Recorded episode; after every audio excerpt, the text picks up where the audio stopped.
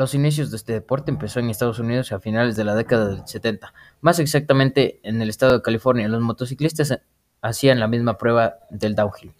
como se le conoce hoy, pero fue prohibido el uso de este vehículo por daño que causaba, razón